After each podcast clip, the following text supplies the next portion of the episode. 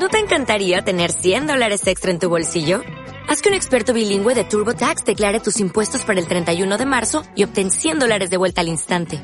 Porque no importa cuáles hayan sido tus logros del año pasado, TurboTax hace que cuenten. Obtén 100 dólares de vuelta y tus impuestos con 100% de precisión. Solo con Intuit TurboTax. Debes declarar para el 31 de marzo. Crédito solo aplicable al costo de la presentación federal con TurboTax Full Service. Oferta sujeta a cambios o cancelación en cualquier momento.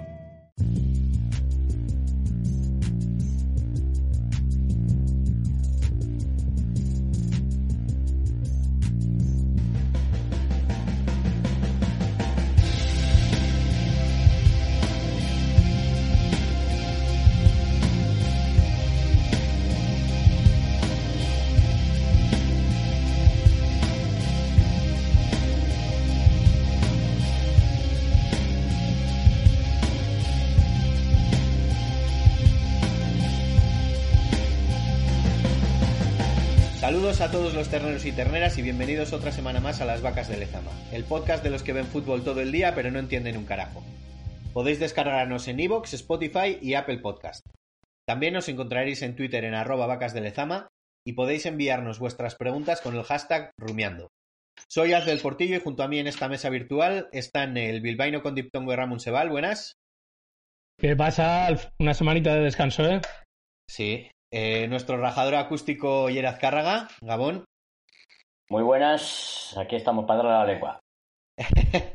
nuestro corresponsal en Barcelona, Juan Laucirica. Aupa, ¿qué tal? Eh, tuitero pasivo y entrenador activo, Alfredo González. Hola, muy buenas. Y hoy no entramos en la mesa virtual porque también nos visita el señor de las píldoras, Enrique Río. Muy buenas. Muy buenas, caballeros. Eh, pues eh, yo estoy muy contento esta semana, igual eh, de más, pero, pero una victoria siempre sabe bien. Y me gustaría que me empezase a contar Endica qué le pareció el partido y que me cuente lo que quiere decir, qué tal está, que hace años que no le veo. y todo esto. Literalmente años, ¿eh? Pues qué bien, Sí, cuando sí. se podía ir a San Mamés, en general, cuando se podía ir, y podíamos ir a tomar algo a, a algún bar, a los bares que estabais alre- alrededor del campo. En general, qué, qué- qué tiempos, qué Sí, tiempos. sí, sí. Sí, sí, sí. Pues bueno, pues el, el partido, la verdad es que he elegido la semana, parece la semana idónea, la semana que todo se ve más, más fácil, porque mm, podíamos estar hablando ahora perfectamente de un, de un cambio de entrenador o, o- o que estuviera en ciernes o algo así, pero la verdad es que el partido salió redondo. Yo creo que hemos visto a un garitano dar un giro de, un giro de timón en el, no sé si cuando ya en llamarle ultimátum o, o lo que, o lo que fuera pero sí que hemos visto un, un garitano distinto con sus cimientos, pero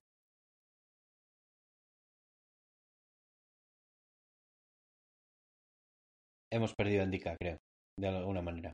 Sí. Eh, Espera. Alfredo, ¿quieres? Endica, te hemos perdido. eh, sigo. ¿Me escucháis ahora? Sí, sí, sí, sí, ahora sí. Vale. Yo creo que es la señal de wifi que me va y me viene. Ah, vale, vale. Mm, No, pues decía que, que había introducido los matices diferentes que se le venía reclamando a, a Gaisca. Por ejemplo, lo de meter a Villalibre, eh, que se asociara con, con Williams, eh, Muniain por el medio. El, sorprendió mucho lo de vencedor por en lugar de Dani García. A mí eso, esa pareja de mediocentros para el partido concreto que era el Betis, me convenció, porque al final vimos a, a vencedor haciendo de Dani García, a Vesga un poco más adelantado, eh, el equipo ganó el manejo de balón, Muniain se vio un poco más suelto, no sé, yo creo que, bueno, supongo que iremos entrando en profundidad, pero a mí, desde luego, me, convenció. Y si, si le sirve para pues para ver más veces esta, esta fórmula, pues, pues adelante.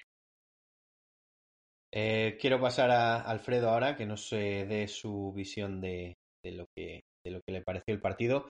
Y también le quería hacer una, una pregunta concreta, que es eh, ¿qué le pareció Miquel Vesga? Vale, pues bueno, yo principalmente creo que eh, ineludiblemente el rendimiento de un, de un equipo en un partido concreto, en un escenario concreto, está condicionado por eh, la oposición, ¿no? A partir de ahí, de esa interacción, se genera un rendimiento, un resultado, y fue en este caso una versión eh, superior con respecto a su rival de Atleti, con una victoria holgada, eh, pero creo que, ya digo, muy, muy condicionada por la oposición que tenía enfrente. Mm, eh, la verdad que realmente el partido del, bueno, de la línea defensiva y, de, y de Guido Rodríguez y William Carballo mm, me pareció de, de, equipo candidato a descender. Mm, creo que ningún gol en ningún gol está ausente de, de, error, de concesión por parte del, por parte del Betis y a partir de ahí mmm, creo que va a ser difícil eh, reproducir o dar continuidad a esta versión eh, si no eh, se encuentra Atlético cada siete días con un adversario que ofrezca este rendimiento tan por enfrente. Creo que sí que es cierto que eh, hubo cambios, cambios no tanto desde un punto de vista estratégico u operativo, pero sí en cuanto a nombres, en cuanto a Villa Libre, y yo creo que cuando tú integras en un sistema un elemento mmm, diferente, nuevo, obviamente desencadena sinergias, desencadena mmm, eh, enriquece el rendimiento. Y ya se vio que juntándolo con Williams, porque realmente funcionalmente el Atleti eh, jugó en el momento con balón con dos puntas, eh, eso desencadenó en muchísimos desequilibrios para, para, la línea defensiva rival. La línea defensiva del Betis estaba en, en, toda situación defensiva en, igualdad y a nada que ganase un duelo, un elemento ofensivo de los cuatro de arriba de Atleti, iba a provocar una situación de peligro. ¿no? En este caso, Villalibre, Williams también, pero sobre todo Villalibre, en ese intervalo entre central y lateral que, mmm, que esa ruptura que precedió a prácticamente todos los goles eh, generó este desequilibrio y, y, bueno, y de ahí que, que también Athletic eh, engrandeciera su rendimiento. Pero ya digo, eh, para mí yo creo que en este sentido voy a dar un, un contrapunto interesante, no tanto por ser bueno o malo eh, la calidad de mi opinión, sino porque va a ser bastante disonante. Ramón, ¿tú qué opinas de, del partido? Lo primero de todo, le, me gustaría contestarle a Alfredo respecto a lo de los, los goles que recibe el Betis, que en todos hay un, fallo defensivo, en todos ve eh, pues, parte de culpa del Betis eh, para que nosotros marquemos esos cuatro goles y que entonces pues le veo un equipo candidato al descenso en ese partido, o al menos en lo que ahí demuestra que, que nos va a costar eh, marcar o ganar partidos o marcar más goles si no nos encontramos cada semana con equipos así. Claro, pues que por esa regla de tres, los equipos que han jugado contra nosotros hasta el día de hoy, cuando nos han ganado, nos han ganado gracias a fallos defensivos nuestros.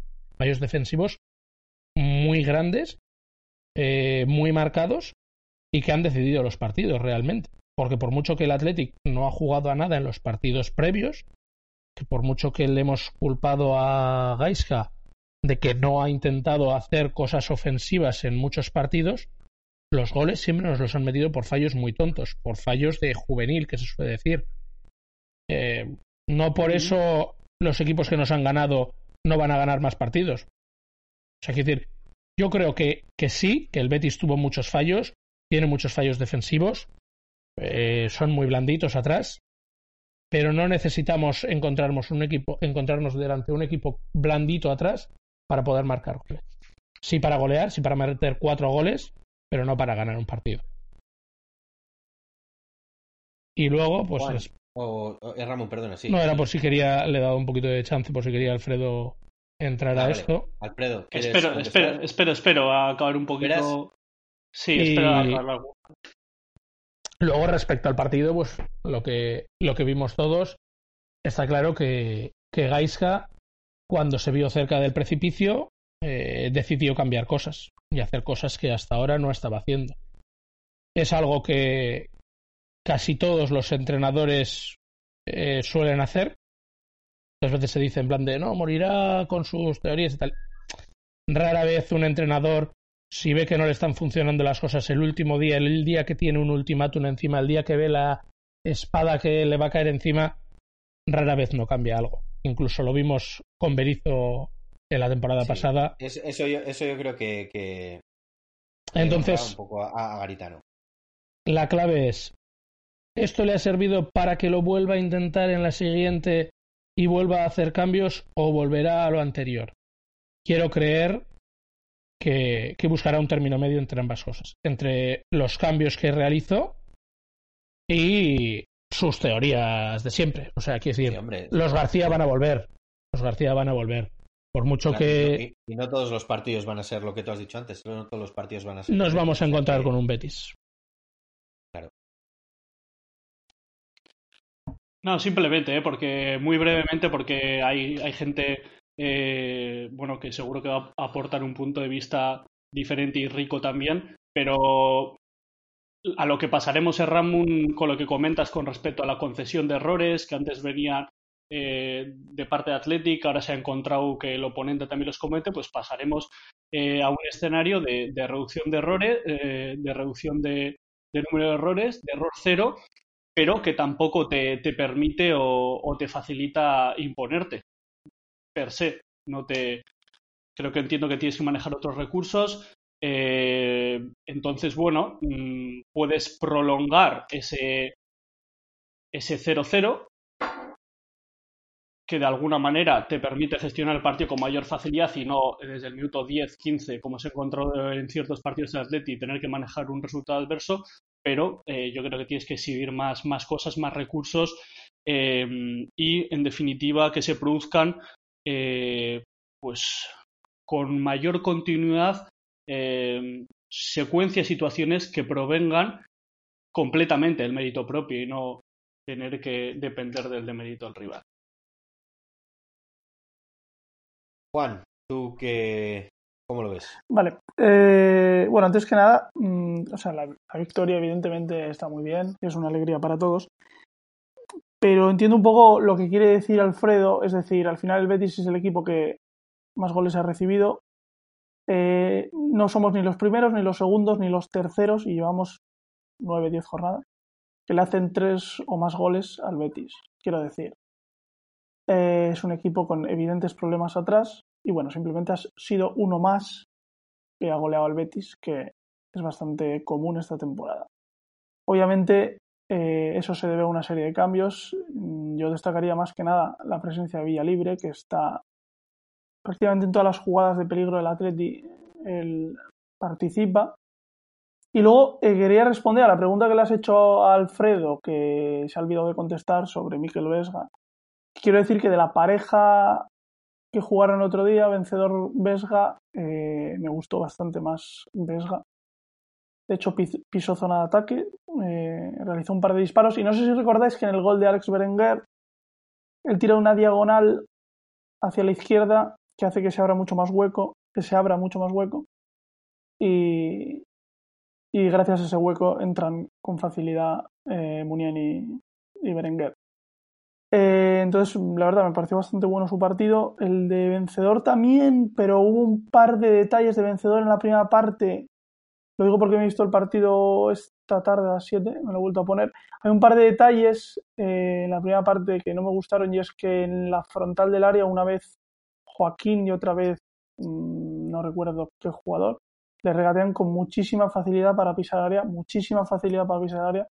Y un jugador que juega ahí, está en esa zona del campo, tiene que tener un poquito más de rigidez a la hora de, que te encaren, ¿no? Entonces, mmm, me gustó bastante Miquel Vesga, su partido, y en ese sentido contento. Pero sobre todo destaco Villalibre porque permitió, bueno, fue protagonista en todas las jugadas de ataque. El balón que le filtran, que falla delante del portero, pero que era muy difícil. Un balón que filtra en él a Iñaki Williams y los tres goles en los que participa. Entonces yo creo que va un poquito por ahí los tiros, ¿no? Y Villalibre y, y Miquel Vesga, la verdad que me gustaron mucho los cambios y confío en que, que sigan jugando.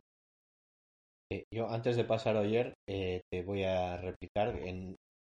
Comparto contigo que me gustó bastante el partido de Vesga. Y sobre vencedor, yo al principio también le noté un poco nervioso, que perdía algunos balones y también me fijé en lo de los regates eh, al borde del área. Pero bueno, aquí también entra la labor del cuerpo técnico y ponerle el vídeo y decirle, oye, mira, has eh, fallado aquí, aquí y aquí, eh, darle más minutos y ver si, si mejora, que, que, por eso son chavales de, de, 20 años, para ver si al final valen en primera división. Pero, Exacto. Pero bueno. Oyer, cuéntame, ¿te han, echado, ¿te han echado la bronca esta semana? Como de costumbre. Por, por rajar lo que no deben. Pero bueno, no pasa nada. El partido bien, bien. Hombre, se gana 4-0, pues tienes que estar contento. Sobre todo estoy contento porque el balón iba por el suelo. Por primera vez en mucho tiempo el balón va rodando, no va volando. Entonces, pues bueno, tienes opciones de jugar a otra cosa diferente. Que es lo que se jugó hasta que salió Raúl. Salió Raúl ya se empezaron a, mandar balones otra vez por arriba y bueno, y ya estamos un poco cansados de eso. Y sí, el Betis ayudó muchísimo. Lo puso realmente fácil porque, como dijo Pellegrini, pues son unas madres detrás. Entonces, pues bueno, ese es problema de ellos que lo solucionen ellos. Nosotros bastante tenemos con lo nuestro. Y sobre lo que si se va a seguir jugando así o no, pues el domingo es una buena prueba. equipo totalmente diferente del Betis, al que no le importa pegar balonazos y superar la línea de presión. Y luego, pues bueno, es ver la opción que toma Garitano. Si le juegas como el Eibar, sacando, intentando sacar a Yené de su, de su sitio, tanto con Muto como con García, o, o juegas con Raúl García y tienes a los dos centrales y empiezas a jugar otra vez pues a que caigan sandías de del cielo y que pilles Sí, yo, yo estoy, estoy deseando ver que, con qué con qué sale el próximo domingo, por, por lo que tú dices. Diferente rival, diferente eh, juego y, y, a ver cómo. A ver si empieza a meter más, más eh, variedad al, al repertorio. espero que, le deje a Villa libre contra. y que le saque de su sitio a Yene todo lo que pueda, como hizo el japonés el domingo en Nipurúa, bueno, el sábado, perdón. El mm. domingo, no, no, el domingo, el domingo a la tarde. Y si le saca de ahí, pues bueno, Williams, Williams tanto Williams como Munier encontrarán muchos agujeros a la espalda de Jenner. Como no sé qué va a hacer mi amigo Gaisca Garitano, el domingo, nos, el domingo lo veremos. Eh, respecto al partido, eh, eh, me gustaría empezar a preguntarle a Alfredo que a qué crees que se debió el. Porque una, una de las cosas que a mí más me sorprendió es la la mayor velocidad y en, en, juego y en, transiciones del, del, Atlético. ¿Crees que es eh, algo que se ha trabajado con el, entrenador o es simplemente el cambio de jugadores que simplemente por, sus características dieron ese toque diferente? A ver, bueno, en primer lugar yo creo que a la hora de realizar un análisis de lo que fue Mm, sí, el inicio del juego del Atleti, es decir, eh, eh, las secuencias de, de pases, acciones que se producen en el primer tercio, eh, yo creo que mm, en primer lugar hubo una, una voluntad por em, tomar más riesgos en relación a lo que se viene haciendo, se venía haciendo en, pues bueno, lo que viene a ser la, era garitano. Yo creo que siempre se ha trabajado para eh, conseguir ventajas eh, a partir del pase, a partir de la conducción, eh, a partir de un inicio corto, solo que siempre se han medido, se han medido los riesgos que se tomaban con muchísimo cuidado.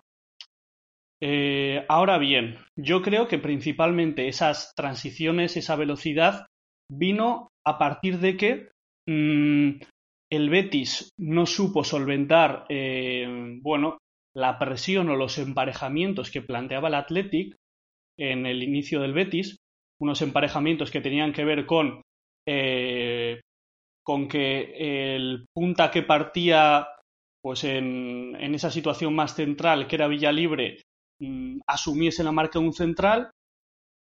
Williams o Berenguer eh, cualquiera de los dos extremos fijara al central eh, que quedaba libre y a partir de ahí el lateral que correspondía, el lateral del, carril, eh, del mismo carril que ese extremo que iba sobre el central, fuese sobre el lateral que quedaba libre. Entonces lo único que quedaba sobre el campo era un jugador del Betis, un extremo que generalmente era el que estaba más lejano en relación al balón no supo alcanzar a ese lejano o no supo resolver esos emparejamientos que planteaba el Betis y a partir de Atleti pudo recuperar bien por robo, bien porque el Betis se quitaba el balón de encima en situaciones en las que el bloque del Betis estaba bastante desorganizado porque a partir de esa desorganización quería sacar el balón. Entonces, cuando tú te encuentras un bloque desorganizado, atacas rápido, atacas vertical, con jugadores que se pueden desplegar, con buen lanzador que es Muniain, pero em, creo que para decir que un equipo em, tuvo mayor voluntad por, buscar un inicio combinativo desde atrás, em, hay que encontrar patrones y patrones son acciones que se realizan eh, con una determinada frecuencia. Hubo dos, tres salidas buenas en la primera parte, pero eh, a partir de una pérdida y media la primera parte, eh, los inicios de portería de Simón pasaron a ser el largo. Y las secuencias eh, con raseo de balón, digamos, fueron sobre todo recuperaciones. Y si hubo secuencias de inicio corto, generalmente fueron para darle a uno de los centrales tiempo y espacio para armar la pierna y buscar bien a Williams, bien a Muniain, o sea, bien a Williams, bien a Villa Libre al espacio. Fueron secuencias de inicio corto más juego a espalda de línea defensiva. Eso sería un poco una pregunta, pero lo que comentas sobre las salidas de, de Simón sí van en largo, pero van siempre con ventaja hacia, hacia los laterales y siempre con ventaja, tanto a Capa como a Yuri siempre los tienen ventaja. No es como os hacía antes que pegabas al centro y que la peine el alto. Pero la salida es muy diferente de salir a dándole ventaja al que va a recibir el balón que pegarla al medio y que la peine. Sí, al que va a realizar eso es. o sea, la diferencia para mí principalmente. Mm, sí, sí hay una diferencia. Yo creo que, sí, efectivamente, ese golpeo, esa situación que tú quieres buscar contra última línea, el, atacante generalmente cuenta con más ventaja porque el golpeo se hace desde más, eh, desde más lejos, en mejores condiciones y eh, habiendo traído a la defensa con más espacio que explotar a la espalda. Pero generalmente, ya digo, fueron acciones en relación a lo que se hacía antes, que eran acciones más de inicio directamente de Simón, fueron eh, eh, acciones de inicio corto, pero siempre orientado a que desde ese inicio ya se buscase el juego contra última línea. Solo quería matizar eso un poco, porque he visto algún corte que fueron acciones puntuales, perdona, pero yo digo, no me parece un patrón de juego. Y ahí acabo. Vale, yo quería lanzar una pregunta al respecto sobre esto que decís de Unai Simón. Eh, ¿Creéis que el hecho de que Garitano diga, uy, si Luis Enrique confía en este chico, para el juego de España, que es salir desde atrás eh, por abajo, a lo mejor no es tan cojo con la pierna. Y a lo mejor nosotros también podemos empezar a salir por abajo más a menudo. Yo, yo, creo eh, que. Seguro. Sí, indica, perdona. Dale, dale, dale yo creo que, bueno, en relación a todo todos los análisis que estamos haciendo, también se ven claramente condicionados por el, por el que el Atleti marca el 1-0 en el minuto 8-9, cosa que no se había encontrado en, ningún momento del partido. Y es cierto que al final con lo que, lo que dice Alfredo, que consigue generar ventajas, jugar más al espacio porque tiene más opciones. Y en relación a esto de Simón, yo creo que el otro día vemos un poco más rasear a Simón. Mm, no tanto, yo no creo que tenga que ver con, lo que ha mostrado con, Luis Enrique con la selección, porque eh, en la selección evidentemente le piden eso y, le llevan pidiendo eso al portero durante muchos años. Yo creo que el otro día mm, quizá tenga más que ver con que el, el medio centro defensivo, la posición de ancla, que normalmente es Dani García, tener a vencedor, yo creo que te permite tener un, mayor manejo de balón, porque al final baja a recibir, normalmente suele ser Íñigo, mm, y no tanto, pero bueno, esa posición de vencedor sí que le daba un poco más de, de posibilidades de, jugar por abajo. Y, jugar por arriba en un día que no está Raúl García, pues, pues al final te, llevaba a tener muchas opciones de, de perder la pelota. Al final, jugártela con, con vía libre, que es una buena opción para jugártelo por arriba, pero no es lo mismo que, con Raúl. Yo creo que fue un poco más puntual que otra cosa. Sí, yo eh, con, con, con, Unai el otro día estaba viendo el... Y no sé, no, no sé si es porque tenía en mi cabeza o tengo la, la, la, idea de que Simón es muy malo con los pies, pero cuando lo estoy viendo con el partido, en el partido de España y dando tantos pasos con los pies, estaba con la sensación de que, joder, está a, a un, a un mal giro de tobillo de, de cagarla. Pero, pero bueno, si, si va creciendo también en, en ese aspecto, pues oye, al final mejor para nosotros, que, somos los que le, tenemos. Yo, yo, creo que no es la mayor habilidad ¿eh? con los pies. dicho todo lo cual, pero vamos, que tiene capacidad de, mejora y que, bueno, el otro día el error de, Zorrilla, pues, pues, bueno, pues a veces le, pasará, pero vamos, yo creo que todavía tiene margen de, mejora con el balón de Ahora, ahora que estamos hablando de Simón, solo una, una pregunta. ¿Creéis que va a ser titular en la Eurocopa? Uf, esto, esto es jugar a, ciencia ficción, ¿eh? Yo creo que pueden pasar muchas cosas. Yo, creo, que a, día, a día de hoy si yo apostaría por De Gea, pero creo que va a apostar por De Gea porque tiene más, más margen. Pero bueno, que si sigue la proyección, pues puede ser una Simón perfectamente. Bueno, España no es nuestro tema. No, no, no, para nada. respecto, a los, respecto a los tiros en largo, que estaba esperando un poquito a que terminarais, sí. eh, no hay más que mirar las estadísticas, estas famosas que están en todas partes. Y el día del Betis, ocho tiros en largo de Unai Simón.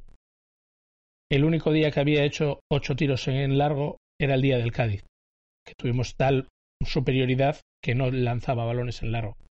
El resto de partidos son 22 tiros en largo con el Granada, 41 con el Eibar, 25 con el Alavés, 26 Osasuna, 22 Sevilla, o sea, cifras exageradas.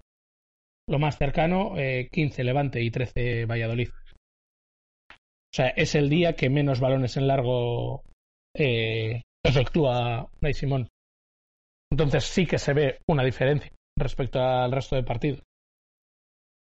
Creo que es bastante notorio. Porque igual, balones... igual que tú y que yo sabemos eh, que tener a Dani García delante no da tanta confianza a la hora de salir, eh, pues ellos también lo saben. Y sabes que una pelota que pasa por vencedor o por Vesga, pues tiene más confianza a la hora de. Yo entiendo, ¿eh? El portero tiene más confianza a la hora de, salir por abajo. Cuando Está claro, es que eh, yo, yo la teoría es esa, y, incluso sabes que, que al final tienes ciertos jugadores que hacen unas cosas mejor y otros jugadores que hacen mejor otras. También tengo la teoría de que Yuri se compagina mucho mejor con Berenguer porque Berenguer es mucho más asociativo que, que Morcillo. Si os fijáis, el partido con Berenguer eh, se entendieron a las mil maravillas y si miras partidos en los que Yuri coincide con Morcillo, casi no le pasa la pelota. Que no digo que sea em, ni me cae mal, no, simplemente no se asocian tanto porque sabe que es menos asociativo y que si él sube la banda hasta arriba y si al pasársela a Morcillo va a tener que volver porque no va a recibir el balón de vuelta, pues se la va a pasar menos. Se la va a pasar más al enano o a Unai López o a cualquier otro que esté por ahí cerca. Entonces es así. Eh, eh, los futbolistas saben las cosas igual que nosotros y las ven igual que nosotros. Y, y, y Unai López si le tienes en el centro del campo, sabes que le puedes pasar la pelota con menos riesgo que si se la pasas a Dani García. Y en este caso, si tienes a Vencedor y a Vesga, sabes que es mejor que cuando pasa el balón por Dani García. Hostia, le tenéis. Yo creo que es complicado, ¿eh? Perdona, perdona. Tenéis bien casillado a Dani García, ¿eh? Ya. No es tenerle encasillado, pero es como cuando De Marcos jugaba en el centro del campo, digamos, de interior con Bielsa yo sabía que en el momento en el que De Marco recibía la pelota, el riesgo de perderlo, de perder la pelota, era muchísimo más grande que cuando la recibían Iturraspe o, o Ander Herrera. En cambio, al espacio era una gozada verle recibir balones a De Marco.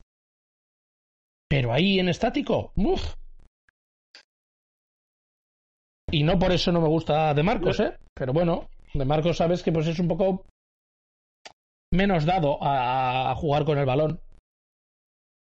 De hecho, yo diría que Dani García, incluso en alguna entrevista, ha reconocido él que eh, esto que estamos comentando, que no es tan, que no es su especialidad, vamos, que lo de él vale a otro contexto de partidos. Y yo creo que es bueno para Garitano que, que diera el paso el otro día a contar con él, con otro tipo, otro perfil de futbolista en esa posición, para un perfil de partido como es el, el del Betis, que yo creo que es lo que le venía demandando un poco en general. y yo, pero yo no creo tampoco que esto, o sea, que dice Oyer que le, tenemos encasillado. Yo, eh, para nada, o sea, yo creo que esto da riqueza de a, la profundidad de la plantilla y, Dani García vendrá bien, pues en, otro en otro contexto de, partidos y en otros en otros momentos, al igual que que Raúl García, que, que, bueno, que tenerlo en el campo eh, sí que condiciona el hecho de más balones en largo y colgarlas y que, y que las baje.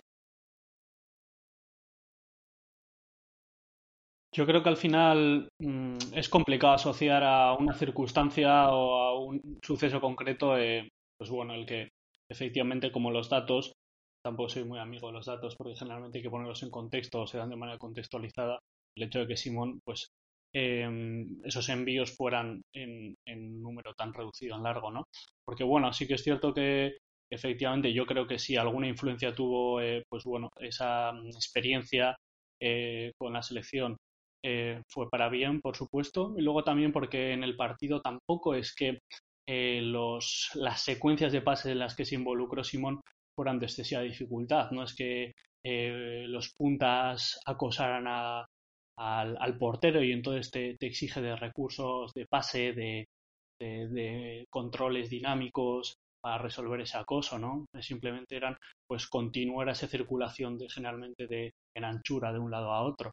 Y a partir de ahí, bueno, yo no sé, no sé hasta qué punto condiciona o, repercute la confianza de, los, compañeros y el que se animen a, circular en corto la presencia o no de un jugador u otro. Eh, a veces también el hecho de que ese jugador pueda participar más o menos eh, tiene que ver sus capacidades también para, para, parecer libre, para generarse esos espacios, para ofrecerse en condiciones en las que la, al, al, poseedor, al poseedor compañero le, le, le, proporcione confianza ¿no? para ejecutar ese pase. Entonces, bueno, es complicado, a veces eh, tendemos a, a, asociarlos a determinadas razones, pues bueno, también porque nos gusta, eh, nos gusta esto, ¿no? Nos gusta charlar, nos gusta rajar, pero bueno, eh, yo creo que al final eh, lo, lo, importante es que de alguna manera eh, pues bueno, se profundizó bastante, al menos en asumir eh, ciertos riesgos. No sé por qué, ya digo, es complejo. Sí, porque efectivamente Garitano en ese sentido quiso arriesgar un poco, pero bueno, que se valoró al menos esa, esa alternativa de, de intentar eh, provocar un poquito más, un mayor desequilibrio en el bloque rival antes de jugar contra última línea.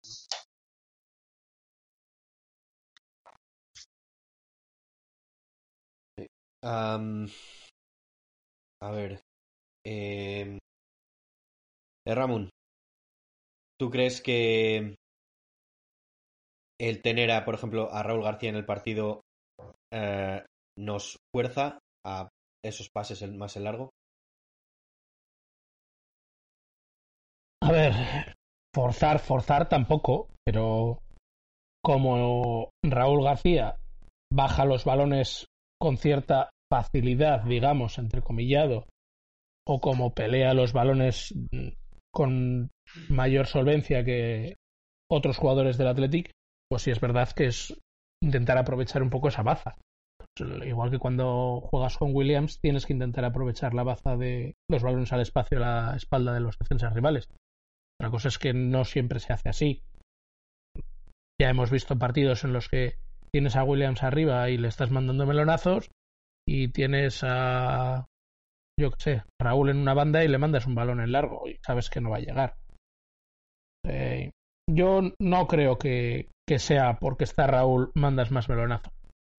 Eh, que si los mandas son más aprovechados, sí. Pero no creo que esa fuera la, la razón. ¿eh? Yo, yo simplemente creo que, que se hizo algo distinto, primero de todo porque, como recuerda Alfredo, el Betis no presionó en exceso arriba, que hay equipos que presionan más y entonces pues también te obligan un poco más. Yo creo que es también pues porque Unai va cogiendo confianza en sacar el balón en corto y porque teniendo a Vencedor y a, y a en el centro del campo se les dijo vamos a intentar rasear un poquito más la pelota, vamos a intentarlo por lo menos. Si no hubieran funcionado las cosas, si no hubiéramos marcado un gol tan pronto, igual acabamos viendo melonazos igual que siempre. ¿eh? y en vez de Raúl que los tuviera que bajar Villa Libre. Pero, perdón, ¿eh? Ramón, ¿cómo puedes decir que Raúl García no te condiciona y no se tiran más pelotas en largo porque juega Raúl García? Hombre, es evidente que sí. Te lo pregunto. Yo creo que se tiran, yo creo que se tiran los melonazos porque Gaiska le gusta. Bueno, lo... no, no, es que le gusten los melonazos, porque decir, pero porque no le gusta arriesgar y perder la pelota en el centro del campo. Prefiere de, de perderla, perderla arriba. Si el lunes hubiese jugado de titular él en lugar de Muniain, ¿crees que se hubiera jugado como se jugó? No. Por lo tanto, condiciona muchísimo el juego del Atleti. Claro, pero yo hablo del Raúl García. Hablo del Raúl García delantero, que es el que utiliza ahora Gaisca. No de quitar a Muniain. Claro, es que si te quitas a Muniain, claro que. que- que- Va. pero lo que condiciona es quitar a Muniain, no poner a Raúl. Perfecto, lo que sea, pero su presencia, por ausencia de otros, eh, afecta claramente en cómo juega el Atleti. Y a mí se me viene a la cabeza un- una pregunta desde las 11 del, del lunes, que en el momento en el que acaba el partido, pensando en el siguiente partido, pensando en el día del, del Getafe. Me gustaría preguntaros a todos, Alfredo también un poco por- con la visión del entrenador, de qué alineación vamos a ver el día del Getafe, porque es un partido completamente distinto que probablemente lo que te valga para que te valió para ganar bien al Betis a mí me deja dudas de que pueda valer con el día del Getafe, pero luego está el contrapeso de has utilizado un mismo mecanismo, una misma estructura para partidos teóricamente contra perfiles similares a los del Getafe, puede ser Alavés, Valladolid, Osasuna, Cádiz mismo, es el perfil de equipo de que se cierra y que mm, evidentemente lo han dicho miles de veces que se les se atascan ellos en ataque, así que mi pregunta es ¿qué once vamos a ver el, el día del Getafe? Porque yo la verdad es que no lo tengo nada claro. Yo, ahora que, que Enrique ha hecho de, de- de moderador y lanzando la pregunta, voy a hacer yo de opinador. Y soy Alf, por cierto. Hola, muy buenas. Eh, No, no quiero usurpar, ¿eh, Alf? No. No, no, no, no. No, no, no, pero si a mí me, gusta esto. Yo creo que vamos a ver algo más. eh, eh, no creo que, que, que vaya a haber eh, revolución otra vez. Yo creo que, va, que, que vamos a volver un poco a, a, a ver a los Garcías, pero igual sí que se mantiene Villalibre en el once. Y entonces en una semana hablaremos de ultimátums. No, ahora, yo, eh, es que esa es la otra, la otra, la otra pregunta. Ahora que eh, si perdemos dos seguidos, Por otra vez supuesto, ultimátum por o- supuesto. o- Hombre, no creo que un 4-0 al Betis Uf, eh, te, eh, te- te permita estar ahora dos meses tranquilamente. No, joder, pero no, dos meses tranquilamente no, pero yo creo Bueno, que el run run tiene que acabar o si no le, eh, tienes que, que despedirle. ¿Tú es crees que... si pierdes los dos próximos mm, yo, no va a haber run yo run? creo que- yo creo, Juan, que si pierdes los dos próximos, lo que tienes que hacer es, es eh, echarle. Porque Ah, lo que no puedes hacer es ir de, de ultimátum en No, ultimátum. correcto, Es como, eh, te que te castigo, ¿eh? Como lo vuelvas a hacer. No, no, no puedes hacer eso. No, no, estoy de acuerdo, estoy de acuerdo. Echar con el Calboroto y con, y con Rafita eh, al mando. Sí, sí, vas a echar tú un papel por la ventana. No, pero... pero o Echar sea, asumiendo, no- no- echar asumiendo digo- el coste del despido y encontrar a otro. Porque parece ser Porque que en la directiva sí, no pero- todo el mundo está de acuerdo con, con Rafa de poner a Echeve. Pero si Rafa no manda, pero si ya lo vimos con lo de Llorente.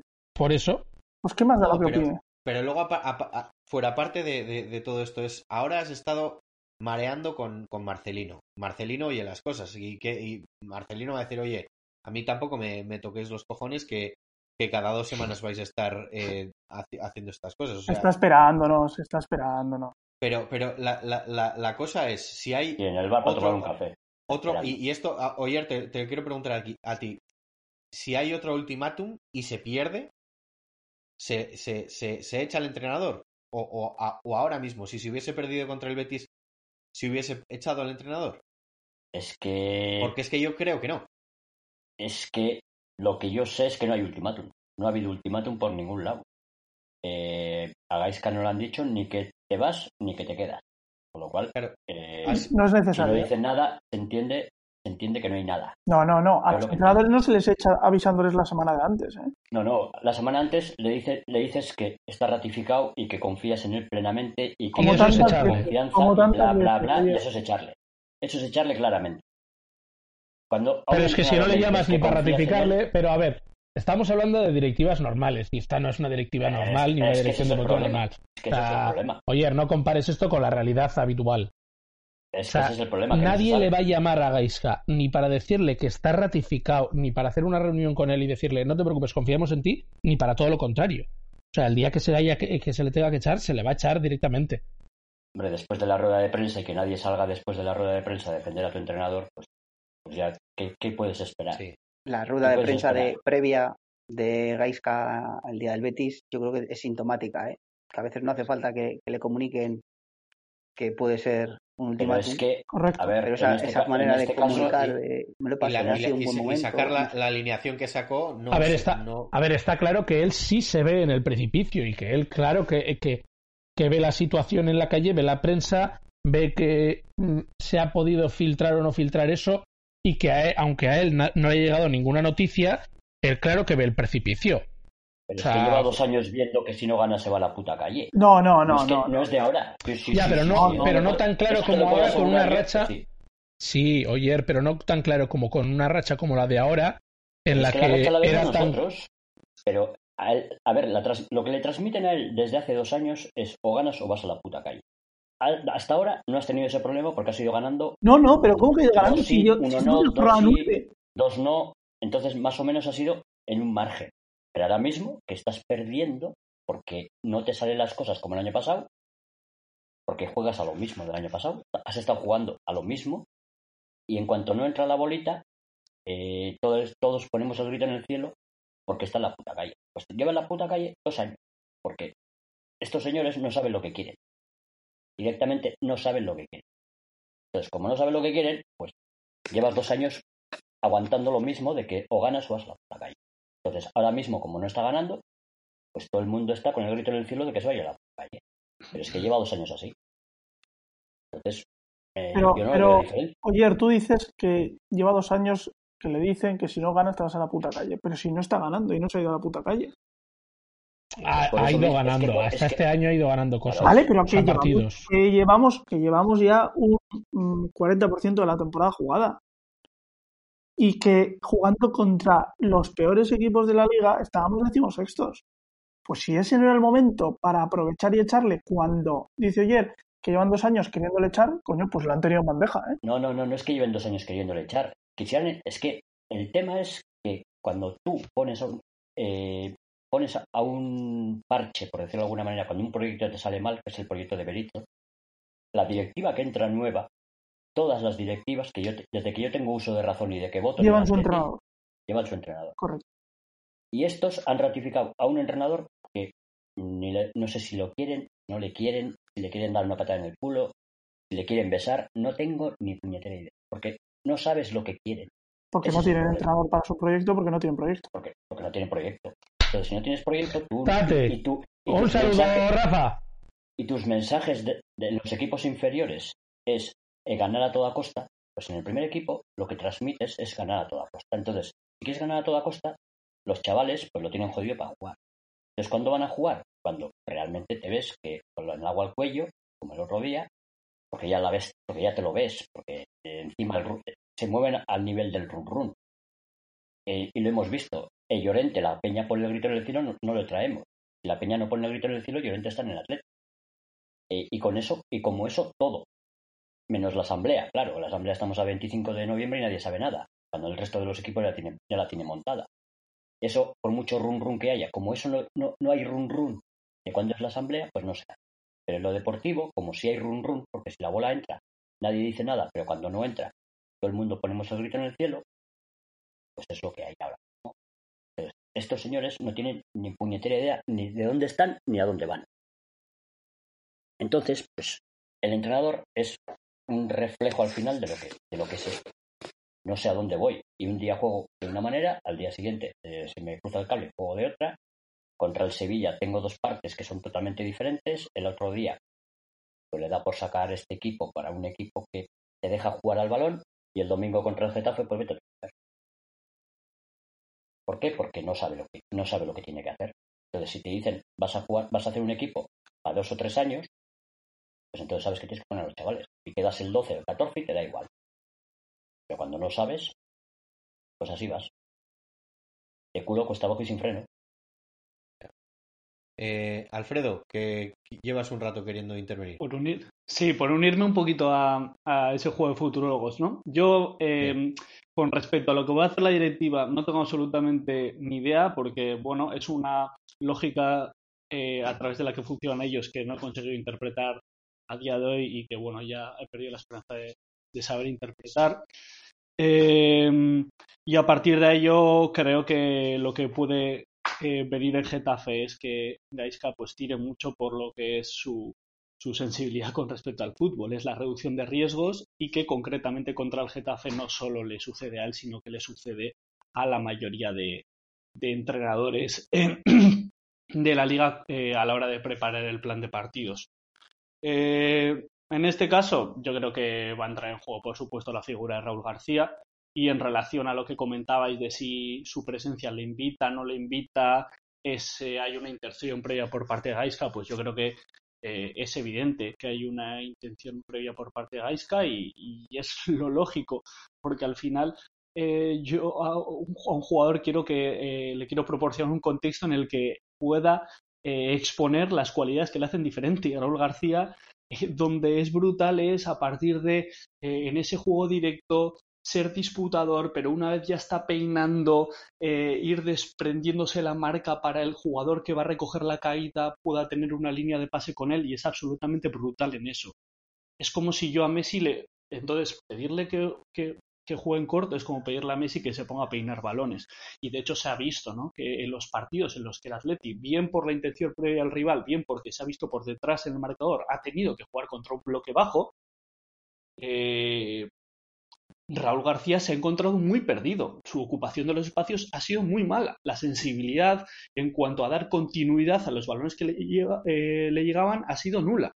Entonces, yo creo que en Getafe eh, vendrá eh, pues eso, esa vuelta a la, bueno, por, al reducir el riesgo todavía más, o bueno, más parecido a las primeras jornadas, y yo creo que el impacto de esto, por eso pienso que va a ser eh, bastante reducido. Veremos en la implementación de jugadores como Villalibre y Vesga qué impacto tiene en el colectivo, y a partir de ahí yo creo que el Atleti pues, va a seguir la misma línea. Contra bloques más activos en los que mmm, no haya falta tanto rigor posicional, en los que se pueda, a partir de ese, inicio corto y ocupación de los espacios de la espalda de la defensa, eh, hacer daño, yo creo que bueno, se va a encontrar más o menos bien. Y con los bloques eh, bajos, con equipos que sepan batir su presión también, pues va a sufrir. Y, y de ahí que para mí esto no tenga mucho recorrido. Yo quiero un segundito mm, preguntar una cosa. Eh, es sobre Raúl García. Mm, la pregunta es sencilla. ¿Es mejor el Atleti sin Raúl García, es decir, el de Muniain de medio centro, Villalibre delante, etc, etc, o es mejor el Atleti de Raúl García? Digo esto porque creo que si Raúl García tuviese 26 años, 28, fuese el del Atlético de Madrid, pues mira, eh, a lo mejor es evidente que es el mejor futbolista, el que mejor carrera ha tenido de la plantilla, eh, ha sido un futbolista impresionante, ¿no? Te, compensa condicionar tanto el juego del Atleti teniendo los chavales que tienes, teniendo Iker Muniain, que no es top mundial, pero al fin y al cabo es un pedazo de pelotero. ¿Te compensa este tío de 33, 34 años mmm, para que tu juego sea tan condicionado? Mi opinión es que ya no, porque antes tenía gol, tenía mucho gol. Llevamos nueve jornadas y no ha hecho gol. Entonces, bajo mi punto de vista, ya no compensa. Y no hablo de echarle, pero que sea un futbolista eh, que te pueda, pues eso, romper un partido saliendo en el minuto 70 o, o pueda jugar en, en, sitios como en Getafe, lo puedo entender. Pero a la larga creo que es un futbolista que tiene que empezar a, a jugar menos. El año pasado te enchufó 15 goles, ¿eh? Con lo cual. Correcto, llevamos, sí llevamos nueve, claro, llevamos nueve jornadas, no es el fin del mundo, Juan. Ah, no, pues eh, bueno, no es el fin, pero es el principio del fin. Quiero decir, si en 9 marcas 0, en 36 marcas 0 o 2.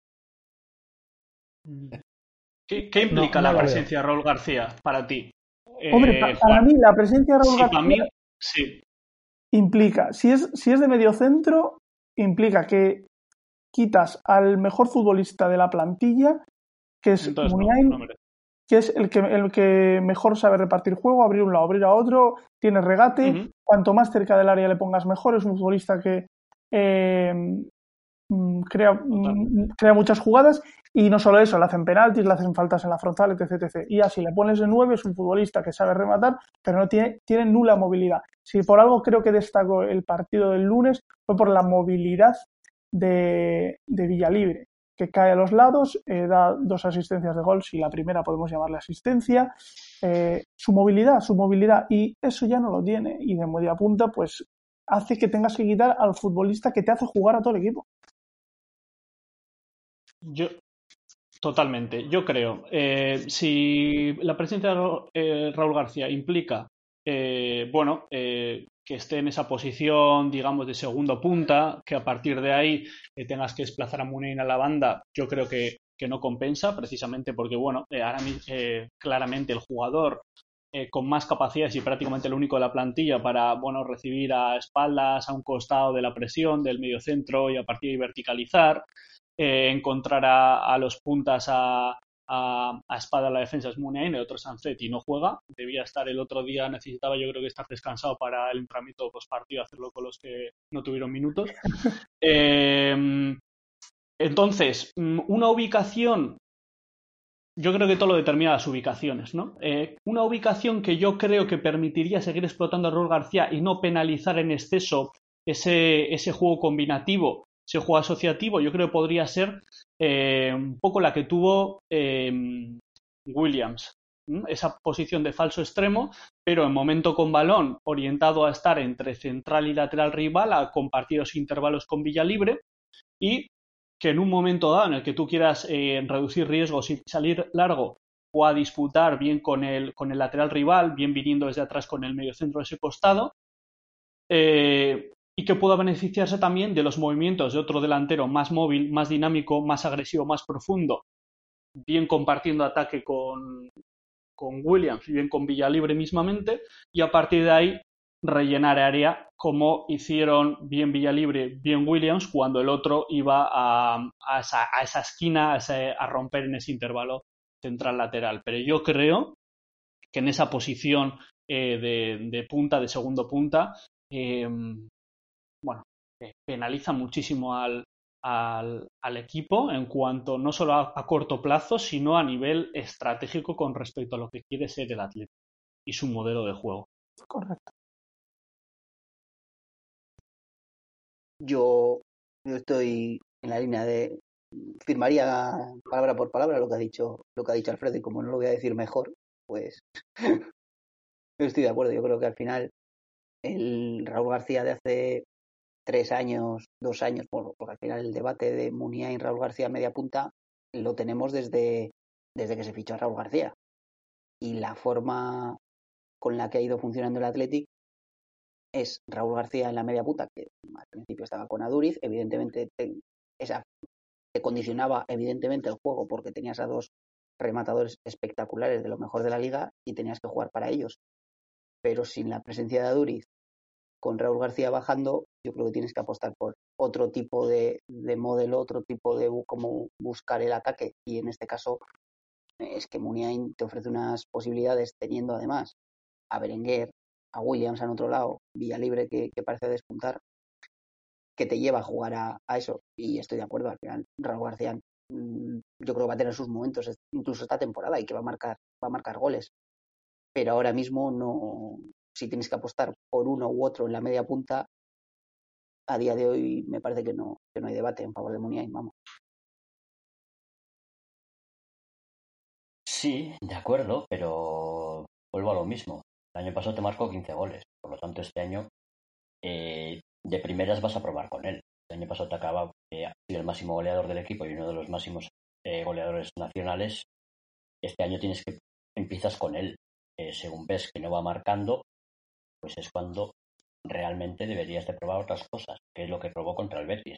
Falta ver lo que hace en y lo que hacen los siguientes partidos. Entonces, Raúl García a día de hoy lleva cero goles. Entonces, año, no puedes jugar a lo del año pasado. Pero yo entiendo que empiece la temporada jugando a lo mismo, teniendo un tío que el año, pasado, el año anterior ha sido tu máximo goleador. Entonces, en, esa parte le entiendo que Gaisca apueste por eso. Lo que pasa es que te está saliendo mal porque no está metiendo el gol. Cosa que el año pasado se hacía. Y, no quiero eh, poner en duda la capacidad de, de, Raúl García porque no la pongo en duda, vamos, me parece el mejor fichaje, bueno, a Duriz se le fichó, pero me parece el mejor fichaje que hemos hecho en los últimos años, pero creo que eh, es evidente que... No Hola, Íñigo Martínez. Bueno, sí, vale. No, si es que al final Urrutia, ha fichado como nadie. Eh, pero lo que te quiero Hola, decir es- lo- Ese no. ese lo, no. lo que te quiero decir es que yo no pongo en duda, pero mm, es lo que he dicho, ya no es el jugador de 29 años, es un jugador de 33 o 34 que te condiciona demasiado y tienes que ir dando paso a nuevas generaciones y es lo que eh, dice Oyer, sí, si estuviese marcando 10 goles o si en las nueve jornadas que llevamos llevase 3 o 4 goles, pues maravilloso, que siga jugando. Pero en el momento en el que llevas 0-9, tienes que cambiar cosas porque tu problema es el gol. Y si él mm, no te solventa ese problema y encima juegas peor y menos fluido cuando juega él, pues creo que hay que dar paso a otro. Y sé que es muy difícil, ¿eh? porque es un futbolista muy importante. No solo a nivel del Atleti, es un futbolista muy importante a nivel de la Liga Española en la última década. El centrocampista más goleador, o sea, no es poca cosa. Pero mm, hay que ir sabiendo ir poco a poco apartando a los jugadores más veteranos. Tienes que intentar hacer lo que no, que no te vuelva a pasar lo que te ha pasado con Aduri. Al final eh, has condicionado tanto el juego que has intentado buscar un recambio de Aduriz en, Raúl García. Para seguir jugando lo mismo. Con un tío arriba que te las baje y que, genere esas superioridades. Entonces yo creo que el Athletic debería buscar otro tipo de juego porque no tienes esa referencia que puedes que podían ser Aduriz o que puede ser Raúl García. Tampoco ayudan los centros que, que pone el Athletic eh, habitualmente. Al final, Yo, yo creo que si empieza, que si entras en el campo de arena del Somorrostro, centraría mejor. Eh, ¿cómo, centró, ¿Cómo centró el lunes Williams? De maravilla. Yo aluciné. Sí, uno. No, no, no, no, no, dos no. les pegó al, al balde. No, no, no, más de uno. Luego hubo uno que Berenguer estaban fuera de juego, pero el centro fue magnífico. Y, y- y- y el día del Sevilla, el gol de Sancet es un centro de, de Williams. Igual no lo sabíamos, pero es el mejor centrador del mundo. Y máximo asistente este año, ¿no? Correcto, creo que sí. Eh, bueno, chicos, pues vamos a ir eh, cerrando sesión por hoy. Eh, recordando que el Atlético juega este domingo en Getafe a las 4 y cuarto. ¿Lo he dicho bien? Sí. Y... A día de hoy, sí. Ah, es, es- eh, hay posibilidad de que se cambie, ¿verdad? No, no creo. Es- pero, este no pero sabe. creemos. Pero sí es verdad que te la lían todas las semanas, ¿eh? No lo vamos a Sí. Y bueno, eh, a mí me ha gustado hoy el, el- el podcast así con, con más, con más gente. Ha habido como más salsita, no sé. Igual se puede repetir eh, Mucho respeto que- también. que haya overbooking. Sí, pero eso hasta que cojamos confianza. Pues nada, chicos, eh, recordad que nos podéis encontrar en Twitter en arroba vacas de Lezama. Podéis enviarnos vuestras preguntas con el hashtag rumiando, que últimamente no estamos teniendo muchas. Eh, habrá que hacer algún nuevo sorteo virtual. Y por supuesto, nos podréis escuchar tras el siguiente partido del Athletic. Agur. Agur.